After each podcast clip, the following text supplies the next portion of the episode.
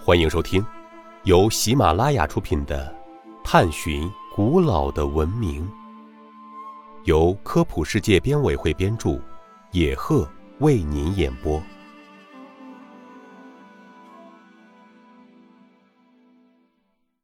第十集：造纸术在文化传播中起到了什么重要作用？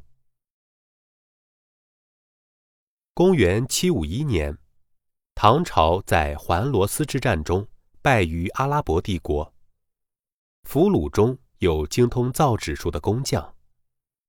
自此，造纸术传入了阿拉伯帝国，又通过阿拉伯帝国传入到欧洲。到了十七世纪，欧洲各主要国家都有了自己的造纸术。而到十九世纪，中国的造纸术。已经传遍了五洲各国。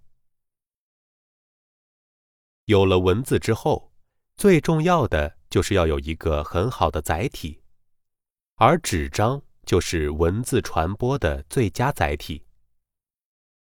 造纸术，特别是蔡伦改进之后的造纸术，是书写材料的一次革命。